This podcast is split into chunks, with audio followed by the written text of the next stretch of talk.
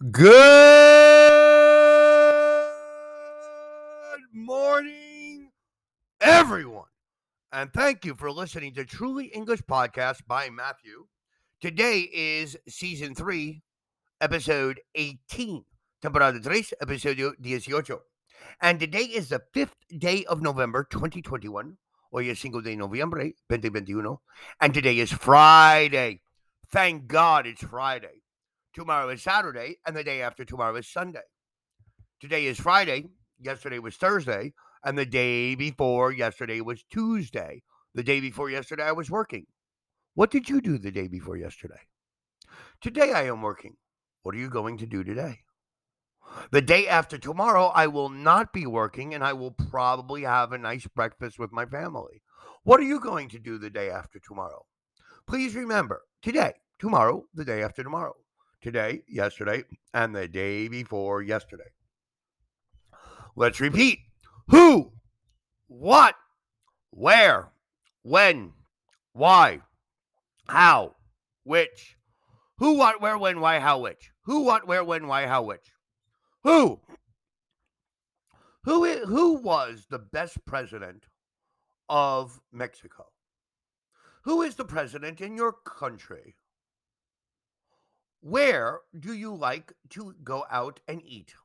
Where do you like to go when you're not working or you're not in school? What do you do at night? Do you play video games? Do you watch TV? Do you watch Netflix? When is your next exam in school? When is your next presentation in work? Why? Why are you so sad today? Why is your mother preparing a lot of food? Why is your wife angry at you? Why is your husband angry at you? How? How are the children? How is work? How is your life? How is your English? Is it getting better? Which? Which do you prefer? Strawberry ice cream or chocolate ice cream? I prefer chocolate ice cream. Which do you think is better? Coca Cola or Pepsi Cola? In the United States, Pepsi Cola is better. In Mexico, Coca Cola is better. Who, what, where, when, why, how, which? Don't forget, make examples. Today, we're going to talk about no, none, and any, or nothing and nobody, etc. No and none. We use no plus the noun. No bus, no shops, no money, no house, etc. No equals not a or not any. Not a is singular, not any is plural. We had to walk home. There was no bus. There wasn't a bus. Sarah will have no problem finding a job. Sarah won't have any trouble. There were no shops open. There weren't any shops open. You can use no plus a noun at the beginning of the sentence. No reason was given for the change of plan. We use none without a noun. How much money do you have? None equals no money. All the tickets have been sold. There are none left. No tickets left. Or we use none of. This money is all yours. None of it is mine. Let us compare no, none, and any. I have no luggage. How much luggage do you have? None or I don't have any.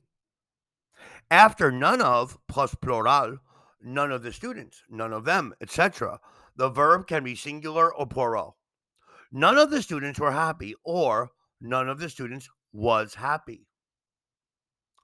Nothing, nobody, no one, and nowhere. You can use these words at the beginning of a sentence or alone as answers to a question. What's going to happen? Nobody knows. No one knows. What happened? Nothing. Where are you going? Nowhere. I'm staying here. You can also use these words after a verb, especially after be and have. The house is empty. There is nobody living there. We had nothing to eat.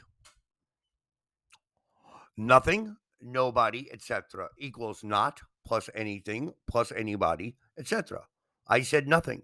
I didn't say anything. Jane told nobody about her plans. Jane didn't tell anybody about her plans. They have nowhere to live. They don't have anywhere to live. With nothing and nobody, etc., we do not use a negative verb. For example, isn't or didn't, etc. I said nothing. No, I didn't say nothing because that's a double negative. And in English or Spanish and in most languages, we don't use double negatives. After nobody or no one, you can use they, them, their. Nobody is perfect. Are they? Is he or she perfect? No one did what I asked them to do equals him or her. Nobody in the class did their homework equals his or her homework.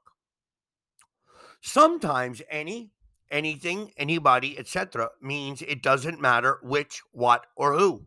Let us compare no and any. There was no bus, so we walked home. You can take any bus, they'll all go to Central or they'll all go downtown. What do you want to eat? Nothing. I'm not hungry.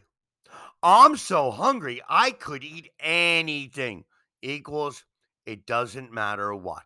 No es importa qué cosa. It's a very difficult job. Nobody wants to do it. It's a very easy job. Anybody can do it. Equals, it doesn't matter who. No es importa quién. So please try to make examples with these with these expressions today, these words, this vocabulary, and make your own examples in order to practice them. If you have any questions or any comments or any requests for future episodes, please send us a message at info at trulyenglish.com.mx or in our Facebook or Instagram or Twitter accounts under the name Truly English or here in Anchor Podcast.